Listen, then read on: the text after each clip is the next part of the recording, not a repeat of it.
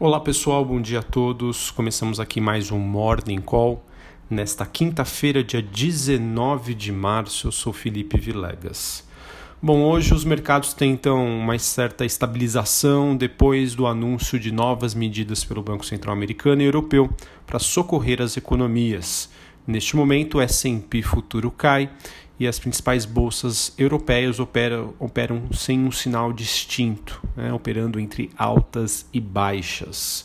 Acho que o principal destaque do dia fica com o dólar que continua a sua escalada global.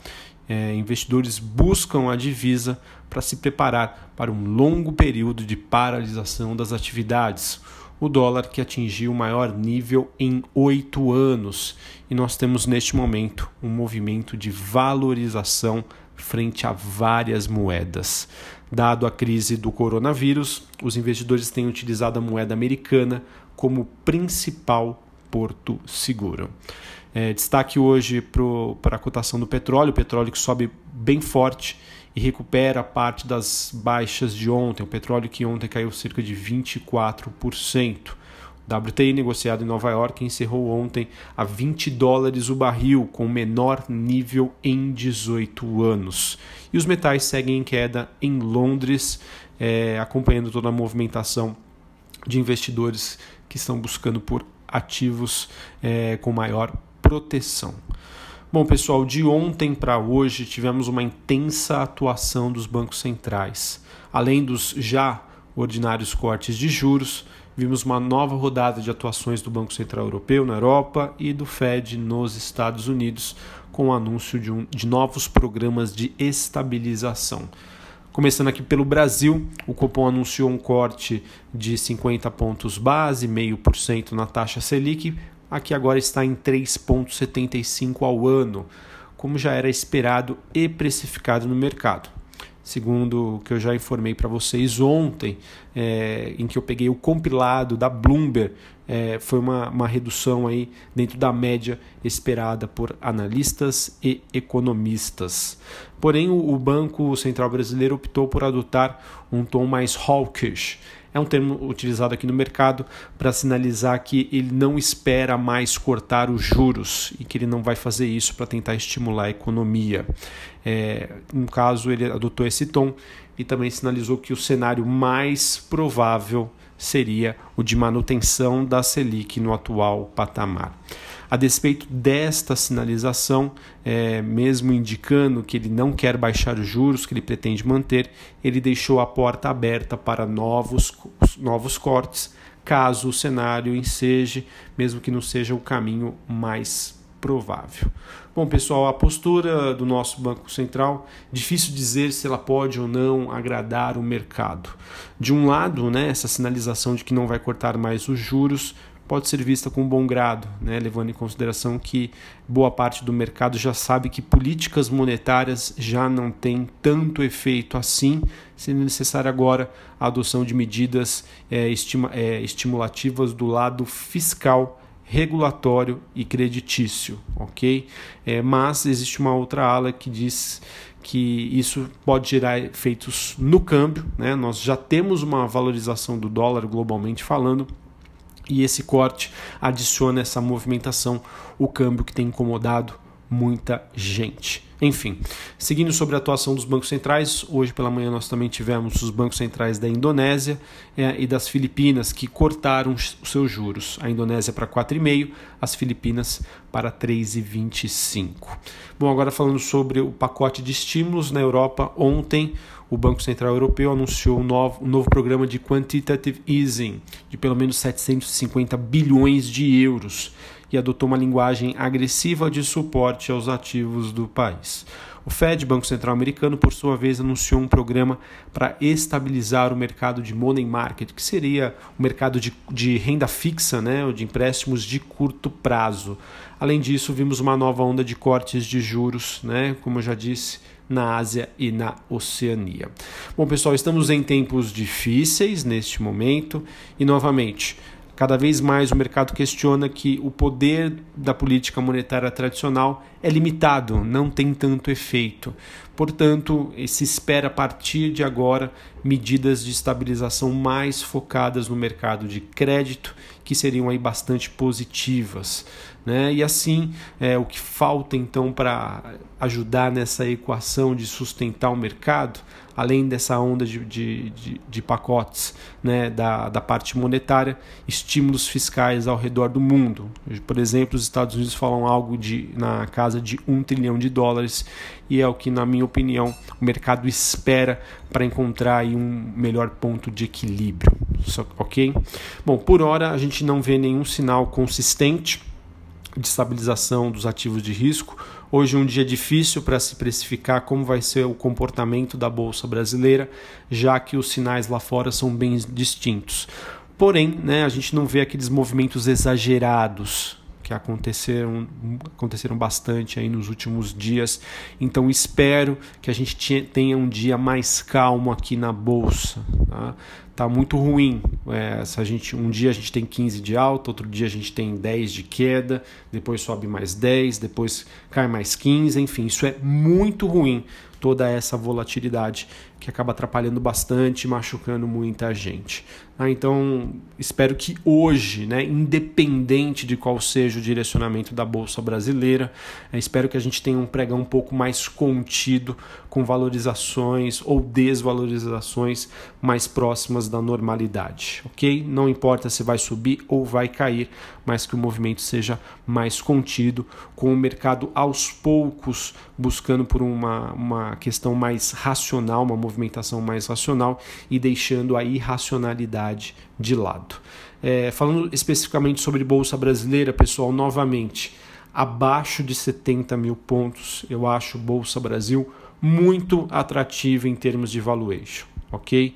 É, acredito que nesse patamar, mesmo com notícias ruins que podem surgir à frente e que vão surgir à frente, eu acho que tem muita coisa precificada neste patamar. Tá? É, não que eu seja especialista, muito longe disso, e também não gosto de colocar números, mas o meu sentimento é que hoje o mercado já precifica entre 80% a 90% de tudo que pode acontecer de ruim no Brasil e no mundo. Tá? Tem muita empresa aí é, a preços de recuperação judicial. Tem muitas empresas que hoje já precificam que não vão ter nenhuma receita nos próximos dois meses, tá? Para vocês terem uma ideia de como está, na minha opinião, exagerado e irracional este movimento. Novamente, é, não descarto quedas adicionais, afinal, o investidor está muito sensível a qualquer notícia principalmente as negativas. Mas hoje eu me sinto muito confortável em dizer para vocês que o atual nível da bolsa em termos de valuation, valor justo das empresas, é muito atrativo. Felipe, isso quer dizer que a bolsa vai fazer fundo nesse patamar? Não, não quer dizer isso. Novamente, o mercado está irracional no momento, mas eu ficaria muito confortável de comprar ações nesse patamar. Claro, se você sabe o, o que é investir numa ação, se você sabe dos riscos que quedas adicionais de 10 ou 15% podem ainda acontecer. Tá bom? Acho que esse é o principal recado de hoje. Ah, na minha opinião, o mercado brasileiro já precificou de 80% a 90% de tudo de ruim que poderia acontecer mas mesmo assim, dado a volatilidade e incerteza, não podemos descartar quedas fortes que podem acontecer nos próximos dias ou semanas. Novamente, bolsa brasileira com preços muito atrativos. Bom, falando um pouquinho de macroeconomia, só voltando um pouquinho para a questão da Europa, mas comentar aqui com vocês, o índice IFO de confiança empresarial na Alemanha caiu 96,1 pontos em fevereiro é, em fevereiro para 87,7 em março. Essa foi a maior queda desde a Guerra do Golfo em 1991. Para vocês terem uma ideia, o tamanho aí da dificuldade que o mercado está enxergando em termos de previsibilidade é, em relação a este fator é, biológico, coronavírus, que está afetando a economia global. Aqui no Brasil, o Goldman Sachs reduziu a estimativa para o PIB brasileiro em 2020. Ele que esperava uma alta de 1,5, agora espera uma queda de 0,9 e vê ainda mais um corte adicional de juros aqui no Brasil. O JP Morgan também cortou a sua projeção para o PIB brasileiro, era de 1,6, caiu para a queda de 1%. Ele também que espera um novo corte da Selic de 0,25, ou seja, ele espera que a Selic termine o ano em 3%. Aqui no Brasil, a Câmara aprovou o estado de calamidade. A matéria ainda precisará ser aprovada no Senado, mas isso facilita a utilização de gastos adicionais do governo brasileiro para tentar conter os efeitos do vírus. Olhando para a agenda do Ministério da Economia, Paulo Guedes tem hoje uma reunião às 10h30 com o ministro de Desenvolvimento Regional, Rogério Marinho, e com o presidente às 14 horas, com o presidente Bolsonaro às 15h30, e ele que faz também videoconferência com o presidente da Azul. É, a Azul e a Gol, pessoal, que ontem né, é, são as empresas que mais caíram, foram as maiores baixas, em torno de 30%. Essas empresas que recuperaram uma parte desse movimento depois que o governo anunciou três medidas para aliviar os reflexos da crise gravadas pelo avanço do coronavírus. Haverá postergação do recolhimento das tarifas de navegação aéreo, adiantamento da cobrança de outorga das concessionárias de aeroportos é, e, é, e sem incidência de multa e prorrogação das obrigações de reembolso pelas companhias. Né? Já sabemos que cerca de 85% dos voos internacionais e 50% dos voos do, domésticos já foram cancelados pelas empresas por conta da queda da demanda e da desistência dos passageiros em viajar. Bom, além disso, né, olhando para o noticiário, a gente vê aqui o Banco do Brasil anunciando que vai disponibilizar cerca de 100 bilhões de reais para reforçar a sua linha de crédito para pessoas físicas e empresas.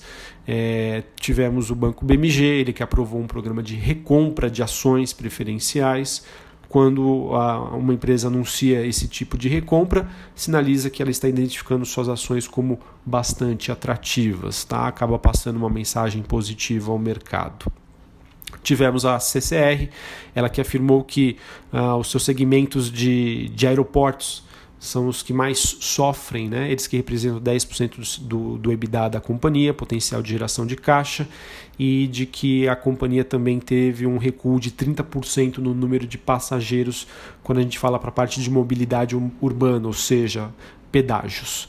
Ah, a JHSF informou que as operações do Shopping Cidade Jardim São Paulo serão suspensas a partir do dia 19 de março até 30 de abril, conforme determinação da Prefeitura aqui de São Paulo. A Renner também informou que está interrompendo as atividades na Grande São Paulo, reduziu o horário de funcionamento em outras cidades e ainda a, a, anunciou redução de despesas, revisão de investimentos e estruturas para manutenção do seu negócio. A S&P Global Ratings colocou, rebaixou o rating da Natura né, e da Avon, dado as implicações negativas, disseminação mundial do Covid-19, o coronavírus, que pode impactar as operações destas companhias. O Santos Brasil, porto aqui, é, maior porto de São Paulo, da cidade de Santos, informou que as operações da companhia transcorrem normalmente. Houve, houve uma, é, ontem ou acabou acontecendo uma expectativa de uma greve, uma paralisação, ela que não acontece. Porém, a empresa já vê aí, já sente os impactos do coronavírus. Santos Brasil que vê uma redução entre 6 mil a 8 mil containers em Tecon Santos. Uh, tivemos também a Trisul anunciando recompra de suas ações, a Tupi anunciando férias coletivas das operações aqui no Brasil, uh, a TOTUS, né, ela que divulgou é, que não tem, não teve é, impacto significativo em seus negócios, ela que reiterou que as suas receitas né, são são bem diluídas né, em relação à sua base bufferizada de clientes, à sua diversificação, ela que também tem uma posição bastante confortável de caixa.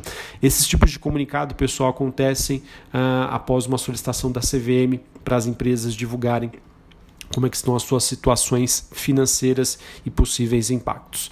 E para terminar, a Via Varejo divulgou ontem informações não auditadas sobre a sua posição financeira no final de 2019. Isso aconteceu em resposta aos questionamentos que foram feitos em relação ao seu endividamento de curto prazo, que fez com que a ação desabasse nos últimos dias. Ela divulgou que a sua posição em caixa em 31 de dezembro era de 4,3 bilhões de reais com caixas equivalentes a 1,3 bi e recebíveis de cartões não descontados de 3 bilhões de reais. Bom, pessoal, era, era isso que eu tinha para comentar com vocês. Uh, me estendi bastante aqui no nosso Morning Call, mas é porque realmente tem muita coisa importante. Novamente, pessoal, temos um ambiente ainda extremamente hostil, muita volatilidade à frente, o mercado aguardando aí, eu tentando encontrar um ponto de equilíbrio, mas me sinto muito confortável de dizer que as ações brasileiras já precificam boa parte, grande parte desse movimento de baixo, desse, de tudo que ruim que pode acontecer nesse patamar abaixo dos 70 mil pontos. Para quem entende o que está acontecendo, para quem gosta de comprar ações com foco no longo prazo, já vejo aí muita empresa com preços bastante atrativos. Um abraço a todos e até a próxima. Valeu!